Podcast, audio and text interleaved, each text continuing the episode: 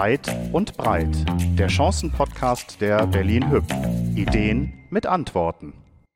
Herzlich willkommen zu einer weiteren Ausgabe von Weit und breit, dem Chancen-Podcast der Berlin Hüb. Mein Name ist Knut König und ich habe eine Idee. Meine Idee? Wir räumen aus den Büros alle Schreibtische raus und springen rein ins Bällebad. Über diese Idee möchte ich mich heute mit einem Gast unterhalten, der wissen muss, ob es klappt. Christian Binninger. Christian Binninger hat zunächst in Konstanz Wirtschaftsingenieurwesen mit Fachrichtung Maschinenbau studiert. Dazu passt seine Leidenschaft für das Problemlösen. Den Schlüssel dazu sieht er in der Kreativität der Menschen. Was lag also näher als die nächste berufliche Station?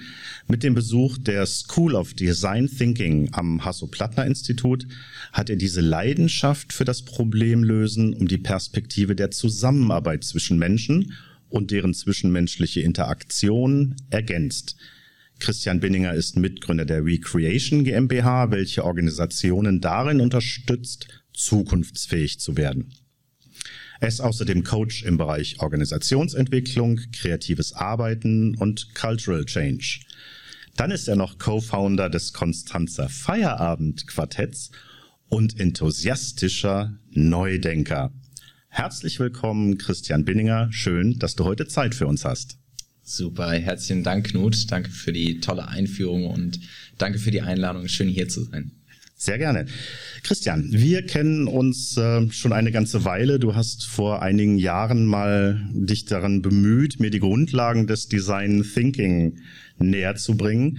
Ich glaube, man erkennt an deinem Lebenslauf deine Leidenschaft für das Kreative. Gibt es irgendwas in deinem Lebenslauf, was ich vergessen habe, den Zuhörenden mitzuteilen? Ähm, vergessen äh, nicht zwangsläufig, vielleicht werden wir auf der einen oder anderen äh, Stelle quasi noch ähm, dazukommen, aber es sind ja viele Punkte, viele wesentliche Punkte ähm, dabei, wo ich Erfahrung gesammelt habe. Ähm, genau. Fein. Bevor wir nochmal auf meine Idee mit dem Bällebad zurückkommen, ähm, ich starte immer den Podcast ganz gerne mit, mit einer sehr persönlichen Frage. Christian, wie beginnt für dich ein perfekter Tag?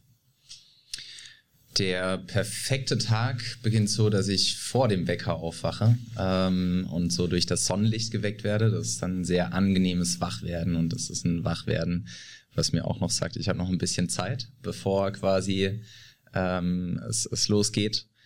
Und da mag ich dann besonders die Momente, in denen man einfach noch die Ruhe hat, in sich reinzuhören und ähm, die ersten Sonnenstrahlen mal so ein bisschen wahrzunehmen und zu genießen und dabei eben bei sich zu sehen, hey, wie starte ich heute eigentlich in den Tag? Mit welcher, mit welcher Stimmung starte ich da rein? Was, was bringe ich denn heute mit? Liegt hier irgendwo was quer oder fühlt sich das sehr frei an? Fühle ich Freude? Fühle ich ähm, äh, Dinge, die, auf die ich mich freue auf dem Tag so? Hm? Und wie ging es dir heute Morgen? Zu wie viel Prozent ist dein Idealbild erfüllt? Äh, heute Morgen hatte ich das auch. Ich hatte auch äh, die Zeit äh, aufzuwachen vor dem Wecker. Ich hatte die Möglichkeit, äh, die Sonne wahrzunehmen, das Licht wahrzunehmen äh, und auch der, der Kaffee, der eben auch noch dazu gehört und die Zeit und die Ruhe für den Kaffee äh, waren auch dabei. Also von daher waren 95 Prozent von einem sehr guten Start mit dabei. Wunderbar. dann wollen wir mal gucken, ob der Podcast die restlichen fünf Prozent vielleicht auch noch erfüllt. Sehr schön, sehr schön. Mach mal gerne. okay. Christian, ähm, ich habe es gesagt, du bist äh, Wirtschaftsingenieur mit Schwerpunkt Maschinenbau, aber du bist, äh, wie wir gehört haben, auch äh, offensichtlich abseits der technischen Welt unglaublich kreativ. Ähm, ich habe es erwähnt, dein Projekt Konstanzer Feierabend Quartett Jetzt erklär unseren Zuhörenden doch mal, was es damit auf sich hat. Alles klar, das Konstanzer Feierabendquartett, das ähm, ist ein Kartenspiel, das wir ähm, zusammen, äh, also es waren drei Freunde insgesamt, äh, die wir das gestaltet haben und ins Leben gerufen haben. Und es ist ein Kartenspiel, das nach Quartettform äh, aufgebaut ist. Das heißt, man hat äh, pro Karte ähm, verschiedene Kategorien, wo unterschiedliche Dinge verglichen werden. Und wir haben das bezogen auf Cafés, Restaurants oder auch eben einzelne kulturelle äh, Einrichtungen in Konstanz.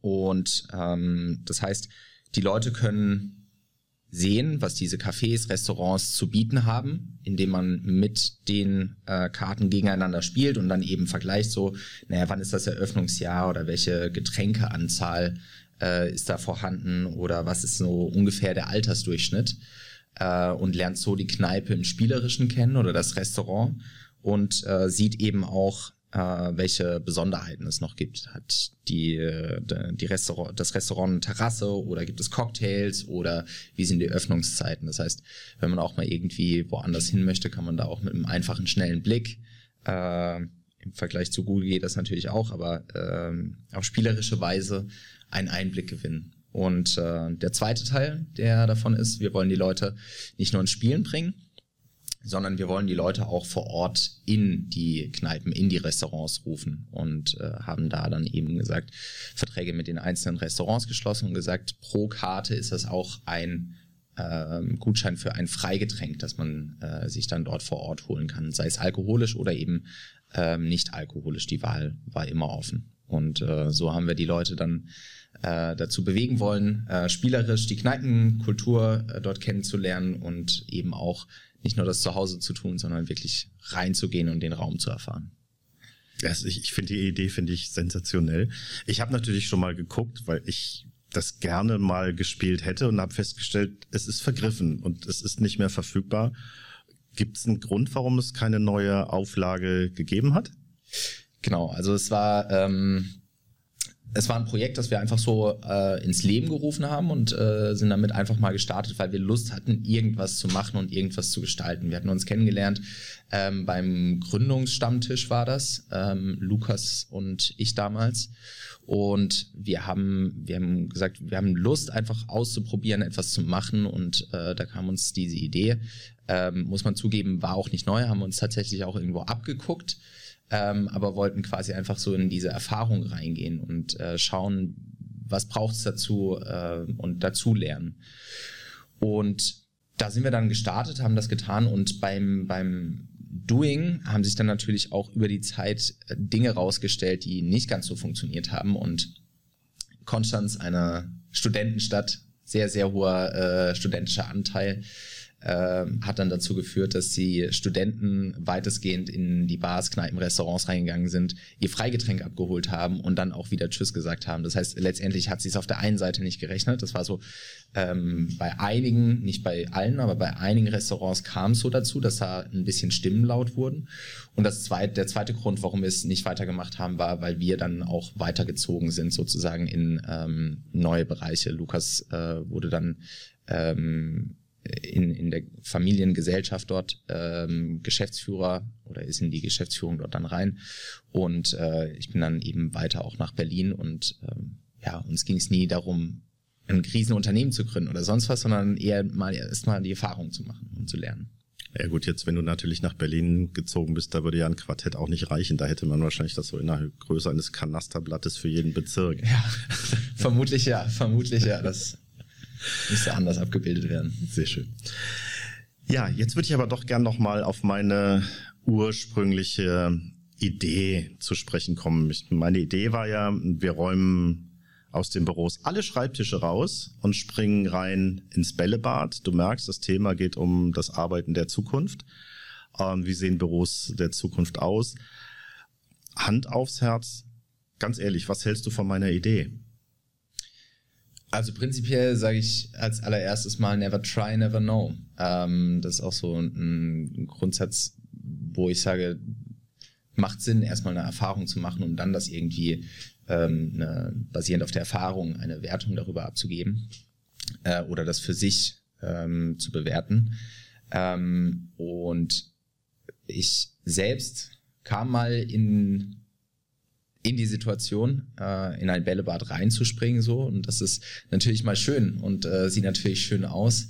Äh, ist allerdings auch so in meiner Erfahrung, wenn man da dann mal drin ist, dann ist das genau für zehn Minuten irgendwie attraktiv und schön und äh, mal ein Erlebnis und ansonsten äh, verpufft das dann aber auch recht schnell und äh, wer da die Erfahrung machen möchte äh, in der Factory in Berlin, hinten am Görlitzer Park. Da gibt's dann auch die Möglichkeit, soweit ich weiß, haben die noch dieses Bällebad. Und da kann man ja auch einfach mal hinstehen und mal gucken, so, wie oft wird denn da reingesprungen und wie oft ist das einfach nur für das Foto ähm, das dann äh, geschossen werden kann. Ähm, und dass man zeigt, so, wir beschäftigen uns mit anderen Räumlichkeiten. ich glaube, dass äh, es über das Bällebad hinaus wesentlich tollere Raumkonzepte gibt, die äh, dazu einladen, den Raum anders zu nutzen. Ich merke schon, du beschäftigst dich sehr intensiv mit den, den neuen Arbeitswelten, machst dir auch viel Gedanken. Das ist quasi so dein, deine Leidenschaft. Was fasziniert dich an dieser Thematik der neuen Arbeitswelten besonders?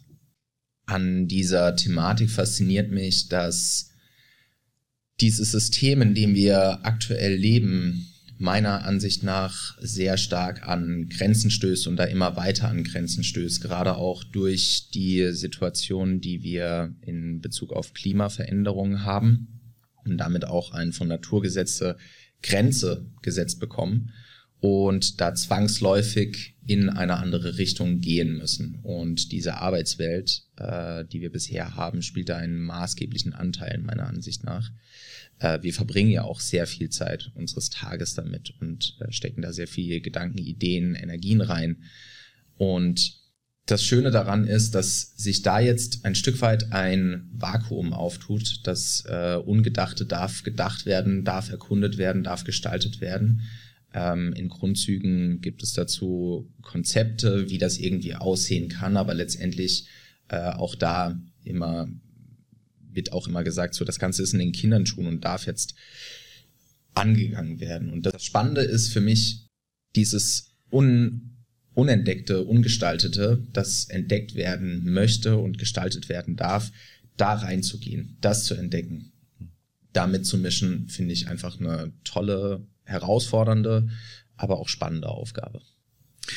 Wenn ich jetzt mal so selber zurückblicke oder zurückdenke, so Einstieg mein Berufsleben, so in den letzten 20 Jahren hat sich ja gerade im Thema Arbeitswelten unglaublich viel geändert. Jetzt nicht nur rein der Arbeit, natürlich der Arbeitsplatz auch, wenn ich so dran denke, als ich äh, damals einstieg, da stand auf jedem Schreibtisch stand noch ein Tischrechner, mhm. äh, da standen riesen Monitore, wo man oben dann wunderbar diese kleinen Ü-Ei-Figuren draufstellen konnte, weil die halt sehr tief waren. Das heißt, man hat dann versucht, so ein bisschen Heimeligkeit ins Büro zu bringen. Ähm, es war aber auch, wenn ich jetzt die Arbeitsabläufe oder die, die, den, den Aufbau denke, auch äh, in der Regel alles sehr hierarchisch. Man hatte dann, dann den, den Chef, der quasi alles, äh, bei dem alles konzentriert war, an dem man nicht vorbeikam, an dem man nicht äh, vorbei entscheiden durfte. Man hatte quasi eine serielle Fertigung. Mitarbeiter A macht das, Mitarbeitender B macht das, Mitarbeitender C macht das. Und das war immer so, wenn A noch nicht fertig ist, kann B noch nicht weitermachen. Also so ein, so ein Nacheinander. Das hat sich ja mittlerweile auch durch das Thema Digitalisierung schon, schon maßgeblich verändert. Ähm, vieles, was bisher so seriell war, läuft jetzt parallel. Jetzt machen wir mal den Kopf völlig frei. Ähm, was könntest du dir vorstellen, wird sich in den nächsten fünf Jahren ändern? Was wird sich in den nächsten 20 Jahren vielleicht ändern, wenn wir mal ganz quer denken? Was könntest du dir vorstellen, wird die, die größte Veränderung in den Arbeitswelten sein? Ich glaube, die größte Veränderung wird sein, dass Menschen nicht mehr nur einer Tätigkeit nachgehen für eine Organisation oder eine Sache, sondern dass sich das viel mehr durchmischt. Menschen werden ähm, anfangen, ähm, weniger für eine Firma, eine Organisation zu arbeiten in dem Lohnarbeitssystem und äh, sich mehr Freiräume schaffen für Dinge, die ihnen wichtig sind oder die sie wirklich gestalten und umsetzen möchten, in die Welt bringen möchten. Und äh, ich glaube, diesen Trend und diese ähm, Bewegung wird zunehmend verstärkt. Man sieht das ja auch schon. Die ersten ähm, Leute machen ja schon jahrelang die Vier-Tage-Woche ähm, oder äh, arbeiten auf 50 Prozent und nebenher gehen sie noch in die Selbstständigkeit und ähm, verwirklichen sich auch dort.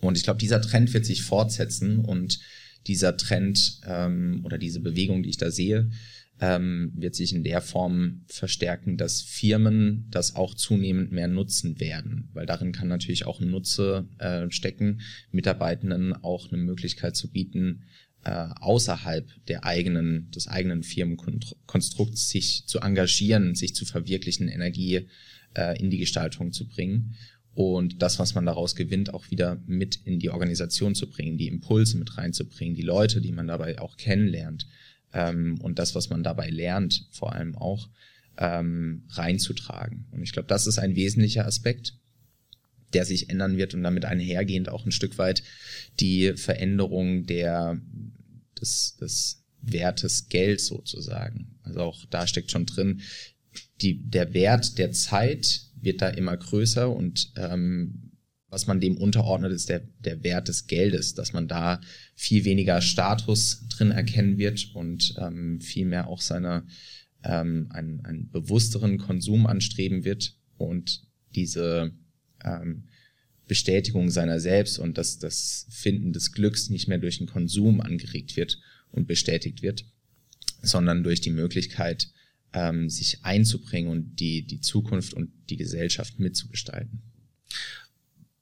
Was muss ich als, als Arbeitgeber eigentlich heute schon tun, damit ich diese Veränderung oder damit diese Veränderungen morgen zur Verbesserung in meinem Unternehmen führen? Gibt, gibt es da etwas, wo du sagst, da muss ich jetzt etwas ändern oder da müsst ihr für etwas ähm, offen sein, um diese Veränderungen auch im, im Denken der, der Mitarbeitenden einzuleiten?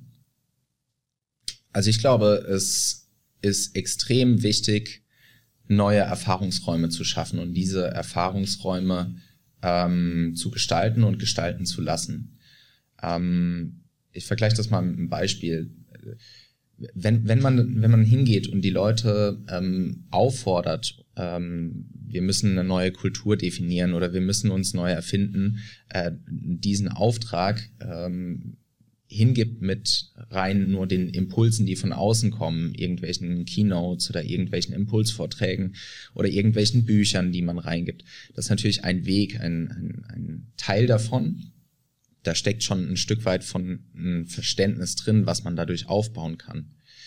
Ähm, aber ich glaube, es stößt an Grenzen, ähm, gerade da, wo das Vertrauen damit ähm, einhergeht und das Entdecken das Entdecken der Möglichkeiten darin, auch weil man die Erfahrung nicht gemacht hat. Und ähm, ein passendes Beispiel dafür ist für mich so, ähm, man kann Fahrradfahren nicht lernen, indem man ein Buch liest. Weil spätestens an der Stelle, wo es dann eben heißt, und jetzt halten Sie das Gleichgewicht, versagt quasi dieses eine Medium ähm, und, und liefert nicht mehr die Möglichkeit, diese Erfahrung wirklich zu machen und in der Erfahrung und der Reflexion der Erfahrung zu lernen und selber zu verstehen, zu begreifen und damit eben ähm, das für sich einzuordnen. Das heißt, ich verstehe dich schon richtig, man muss erstmal quasi die Kompetenz schaffen ähm, oder die, die Bereitschaft schaffen, sich äh, mit, mit solchen Dingen auseinanderzusetzen. Jetzt nicht nur in der ähm, in der Führungsebene, sondern auch, sag ich mal, also nicht nur die Häuptlinge müssen es wollen, sondern die Indianer müssen es auch mitmachen. Ich glaube, es müssen, es müssen natürlich irgendwie die Leute Lust drauf haben. So, ich werde nicht irgendwie etwas Neues lernen, wenn für mich kein, keine Relevanz besteht, wenn für mich quasi kein Grund ist, ähm, darin etwas Neues zu entdecken, mich damit zu beschäftigen, Energie reinfließen zu lassen. Und diesen Grund dazu, äh, diesen zu entdecken, darf man einladen. Und ich glaube, diese Einladung, ähm, die kann sehr niedrigschwellig sein, wenn man Erfahrungsräume dadurch schafft und diese Erfahrungsräume so gestaltet, ähm, dass sie sehr willkommen sind, irgendwo auch freiwillig, aber irgendwo die Neugierde triggern und die Leute dann in diese Erfahrungsräume reinbringt und äh, in die Erfahrung reinbringt. Jetzt bist du ja als, äh, als Unternehmer auch sehr viel in anderen Organisationen unterwegs. Schaust dir an, wie läuft's da, was kann man ändern? Welche Widerstände in den Unternehmen nimmst du im Rahmen dieses Kulturwandels wahr? Also häufig, ähm, häufig erkennt man Ego-Grenzen, ähm, also wo, wo das eigene Ego einfach noch ähm, auf alten Mustern irgendwie programmiert noch läuft und da einfach an, an die Grenzen stößt hinsichtlich, gerade was das Thema ähm, ähm, Macht sozusagen ähm, betrifft. Das zum einen. Und was auch häufig ist, eine, eine Konfrontation mit sich selbst in einer Reflexion soll natürlich auch erstmal darf erstmal gelernt werden und das Zulassen äh, von dem, was man da bei der Reflexion alles kennenlernt und ähm, in dem Kennenlernen von sich selbst und der eigenen Fehlbarkeit und ähm, den Dingen, äh, wo man sagt, boah, okay, ähm, kannte ich jetzt noch nicht so von mir, damit irgendwie einen guten Umgang zu finden. Und weil das häufig, ähm, weil da noch sehr viele Vorbehalte sind oder Ängste sind, ähm, funktioniert das häufig auch noch nicht so, dass die Leute ähm, sehr frei damit umgehen und das dann sozusagen an diese Ego-Grenzen stößt. Und eben auch dieses Machtthema, wo man eben gewohnt war, ähm, in seinen Strukturen irgendwie zu sein und seine Position und Rolle da irgendwo zu festigen und die jetzt auf einmal selber zu hinterfragen oder irgendwo selber ein Stück weit so zu untergraben, dass sie, dass sie sich verändert, ähm, heißt natürlich ein Stück weit erstmal loslassen von diesen vermeintlichen Sicherheiten, die man sich jahrelang dadurch aufgebaut hat.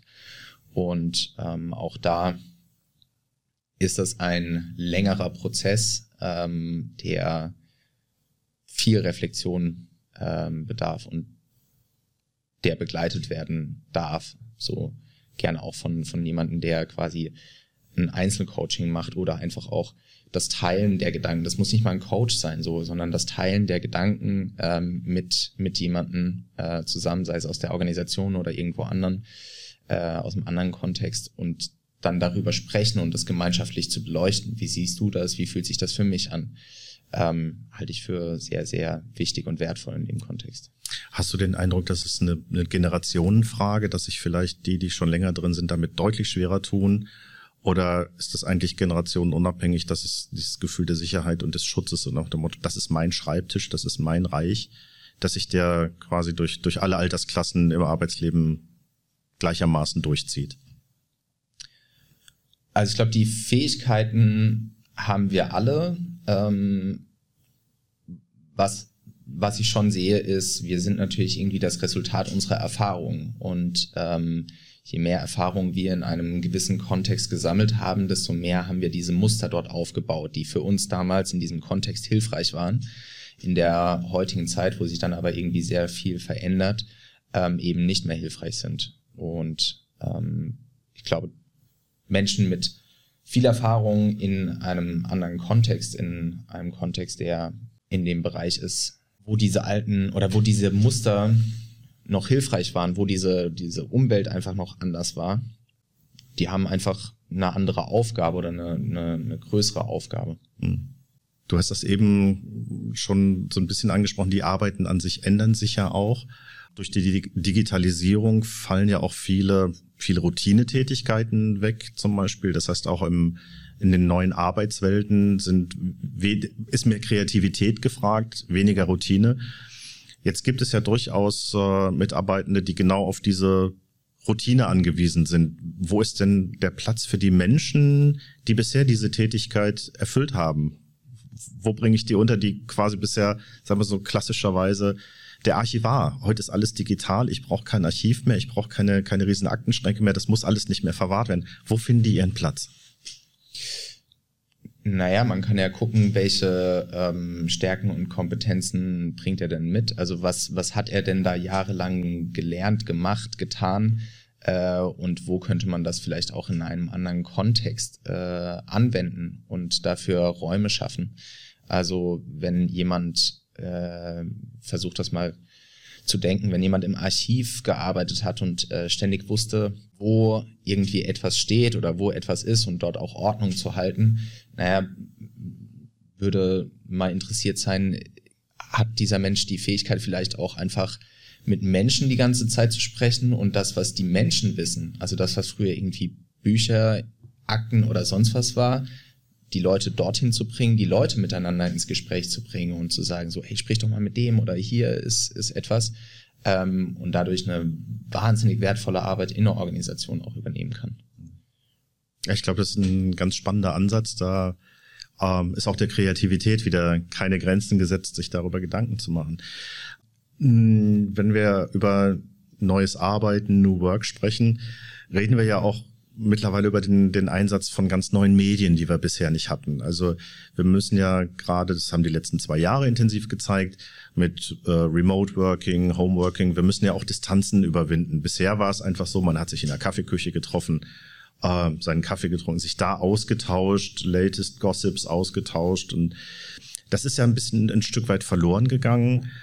Was denkst du, wie kann man im, im Rahmen des neuen Arbeiten diese, diese räumliche Distanz geschickt überwinden, um wieder so ein, so ein, so ein Team-Spirit zu bekommen? Das ist ja durchaus schwer, wenn man nicht immer ähm, sich gegenüber sitzt und in die Augen schaut, sondern ich muss ja Leute rausholen oder in, in diesen Team-Spirit mit reinbringen, die unter Umständen ja ein, zwei Autostunden entfernt sitzen. Hm. Ähm, was denkst du, wie, wie kann man zum Beispiel sowas lösen? Was, welchen Ansatz kann man verfolgen, um hier die räumliche Distanz im Team zu überwinden, um wieder so ein, so ein, so ein Team zu kreieren? Ich glaube, das ist total wichtig. Dadurch, dass man nicht mehr in einem Raum ist in, und äh, sich erlebt und sich sozusagen fühlt, die Energie irgendwo fühlt, ähm, die eine andere Person mitbringt, gilt es dafür, viel mehr Räume zu schaffen, wo man das irgendwie expliziter erfragt oder irgendwie äh, da reingeht. Und wir zum Beispiel gehen jeden Morgen hin, machen für uns ein Check-in und in diesem Check-in ist ein Teil, wo es wirklich um die Aufgaben geht, wo man am Tag hat, wo man Unterstützung braucht ähm, was man sich so ein bisschen vornimmt. Aber ein ganz großer Teil ist eben auch so, hey, welche Stimmung bringe ich denn heute mit? Welche ähm, Energie bringe ich denn heute mit? Einerseits, um das mit reingeben zu können, andererseits, dass die anderen auch so ein bisschen damit arbeiten können. Und ich glaube, dass es wertvoll ist, wenn, wenn man merkt, dass eine andere Person vielleicht heute jetzt nicht so viel hat, einfach hinzugehen und zu sagen, hey, lass uns mal äh, quatschen. Und auch das funktioniert digital ähm, dass man da ins Gespräch kommt und einfach mal wirklich sagt, ich höre dir zu. Ähm, und äh, ich stelle dir vielleicht, wenn du magst, stelle ich dir ein paar Fragen oder ich gebe dir eine Spiegelung oder aber diese Räume zu schaffen, wo man wirklich ein bisschen mehr zum Menschen vordringt ähm, dafür einen, Rahmen schafft. Und zum anderen glaube ich auch, dass es Ansätze gibt, die so ein bisschen spielerisch das Ganze ähm, auflockern und wo man kleine ähm, kleinen Teamaufgaben äh, das schaffen kann. GeoGuessr kann ich auf jeden Fall zum Beispiel empfehlen. Äh, weiß nicht, ob du das kennst. Erzähl. Äh, GeoGuessr ist quasi ein Spiel, da kann man auch gegeneinander antreten und äh, es geht darum, man kriegt ein, man wird irgendwo auf der Welt abgesetzt in Google Street View und muss, hat dann irgendwie so eine Minute Zeit, sich umzugucken und muss dann ein Guess abgeben, wo man auf der Welt sich befindet. Ich glaube, das nehme ich mal für unser nächstes, äh, für unsere nächste digitale Teamsitzung mit. Das finde ich total spannend. Super. Ähm, ich würde jetzt gerne nochmal ähm, auf das Thema ja, Immobilie selber kommen, also die, die Ansprüche an, an das Büro von morgen. Was muss ein, also das klassische Büro hat ja ausgedient mit Schreibtisch und kleiner Ecke. Ähm, wie muss eigentlich das Büro von morgen aus? In welche Ans oder Anforderungen gibt es an das Büro von morgen, damit ich mit meinem Team erfolgreich meine Arbeit umsetzen kann? Hm, die Frage pauschal zu beantworten ist natürlich schwierig, so weil es immer ähm, meiner Meinung nach auf den Nutzer oder die Nutzerin ankommt, ähm, die natürlich auch unterschiedliche Bedürfnisse haben. So, ich kann sagen, was für mich auf jeden Fall sehr gut funktioniert und was für mich hilfreich ist und ähm, was ich auch so irgendwie wahrnehme was viele ähm, für gut, was ich glaube, was viele für gut heißen. Ähm, ich finde total wichtig, auf jeden Fall einen zweiten Bildschirm zu haben, ähm, nur am Laptop zu arbeiten. Ähm, das funktioniert stellenweise, aber halt ist eine gewisse Einschränkung vorhanden. Was mir auch wichtig ist, ist ein Stehschreibtisch beziehungsweise auch äh, ein, ein Möglichkeit, in der Bewegung zu sein. Ähm, da gibt es natürlich auch ganz viele unterschiedliche Sitzmöglichkeiten. Ich saß gestern auch auf einem ähm, tollen Sessel, der ähm, ganz viel Bewegung zulässt ähm, und ganz viel, also unterschiedlich aufgestellt werden kann. Und allein diese, diese Bewegung ist natürlich gut für den Rücken und so weiter, aber es ist auch schon so diese Bewegung und nicht so stehen bleiben, sich selber fixierend sozusagen. genau, das sind auf jeden Fall zwei wichtige Dinge, die, die mir gut tun. Ähm, des Weiteren finde ich äh, Licht ein ganz wichtiger Faktor, der auf mich einwirkt. Also Arbeitsplätze, die weniger Licht haben, ähm, die machen schon was mit einem, sei es im Leben oder beim, beim Arbeiten selbst. Und ich glaube auch, dass die Möglichkeit eines Raumwechsels mal irgendwo anders hin, in eine andere Umgebung, in ein anderes Setting, ähm, dafür sorgen kann, dass das äh, nicht so eingefahren ist und eingefahren bleibt in dem eigenen Denkmuster. Und dafür eignen sich ähm, wirklich Bereiche, wo man sich zurückziehen kann, wo wirklich eine fokussierte Stillarbeit irgendwie für sich abgeschottet äh, vorgenommen werden kann, aber auch offenere Bereiche, wo man sich äh, mal zusammensitzt, zusammentut und Dinge, die mir helfen dabei. Also ich habe schon mitgekriegt, so aus meiner Idee, das Bällebad ist jetzt nicht so die große Lösung, weil das hält nur für zehn Minuten. Ähm, aber dass man sich zumindest bewegen kann, austauschen kann, interagieren kann, das ist schon wichtig. Also so ein, also ich, ich kann mich daran erinnern, in den, in den Start-up-Unternehmen stand immer ein Tischkicker und alles traf sich da. Also wir hatten auch mal einen, der ist jetzt leider äh, aufgrund unserer Umbauten erstmal ähm, in die Ecke gestellt worden, aber da, da hat man sich dann getroffen und da wurde auch viel miteinander gesprochen. Also das ist durchaus etwas, wo du sagst, das, das braucht es auch. Also ich brauche Ecken, wo ich außerhalb meiner Arbeit wunderbar interagieren kann. Orte der Begegnung mhm. ähm, halte ich für sehr, sehr wichtig, sei es die Kaffeeküche, sei es der, der Kicker, sei es, es geht um die Begegnung und äh, Möglichkeiten der Begegnung zu schaffen. Und prinzipiell finde ich auch gut, das vielleicht noch ergänzend, ähm, wenn die Dinge wirklich bewegbar sind und die Leute und die Nutzerinnen und Nutzer des Raumes sich den Raum auch wirklich zu eigen machen können. Weil ähm, mitunter das Schlimmste ist quasi, wenn man da einen langen, großen ähm, Tisch im Raum stehen hat, der irgendwie am Boden fixiert ist. Ja, der Raum ist natürlich auf jeden Fall nur für eine Sache gut. Ähm, mhm. Der Rest wird da ein bisschen schwieriger. Okay.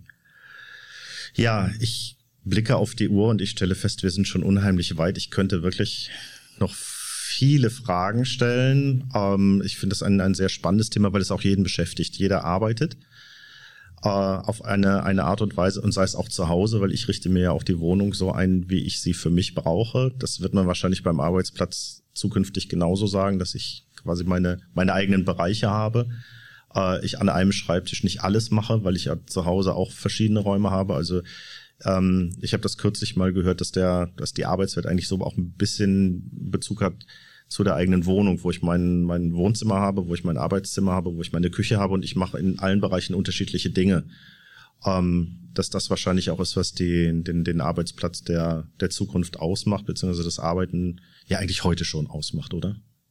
Klar, also Räume, ähm, die, die Räume und das, was da drin steht, triggert natürlich uns und ähm, gibt uns einen Kontext auch für unser Denkspektrum. So, also in der Küche ähm, wirst du anders denken oder handeln wie jetzt im Wohnzimmer, weil das natürlich irgendwo auch basierend auf den damit gemachten Erfahrungen ein anderer Bereich ist, und ein anderer Ort, wo was anderes stimuliert wird. Fein.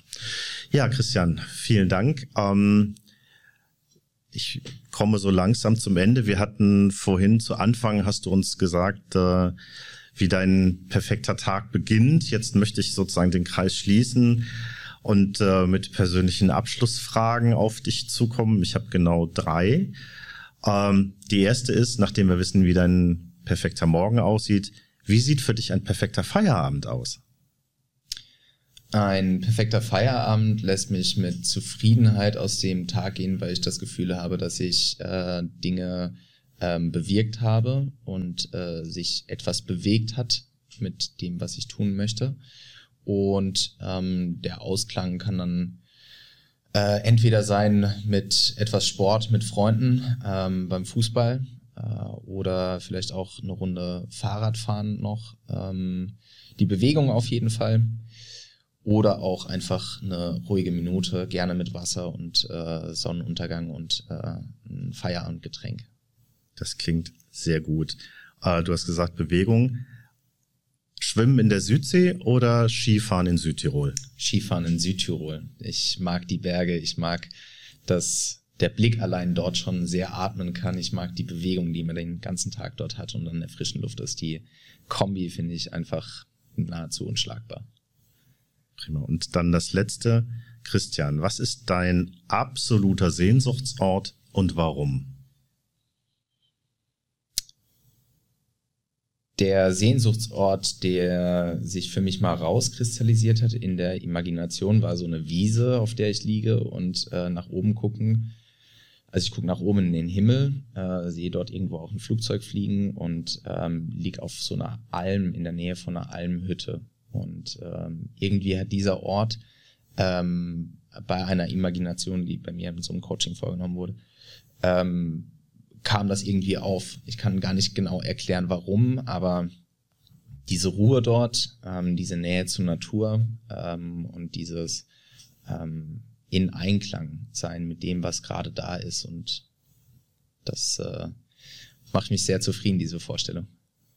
Ja, dann vielen Dank. Dann hoffe ich, dass du deinen Sehnsuchtsort äh, oft und reichlich auch besuchen kannst in der, in der Zukunft. Ja, dann äh, herzlichen Dank, Christian, und danke auch allen, die dieser Ausgabe gefolgt sind. Ich hoffe, Sie hören uns auch wieder zu bei unserer nächsten Ausgabe von Weit und Breit. Das war Weit und Breit der Chancen-Podcast der Berlin Hüb.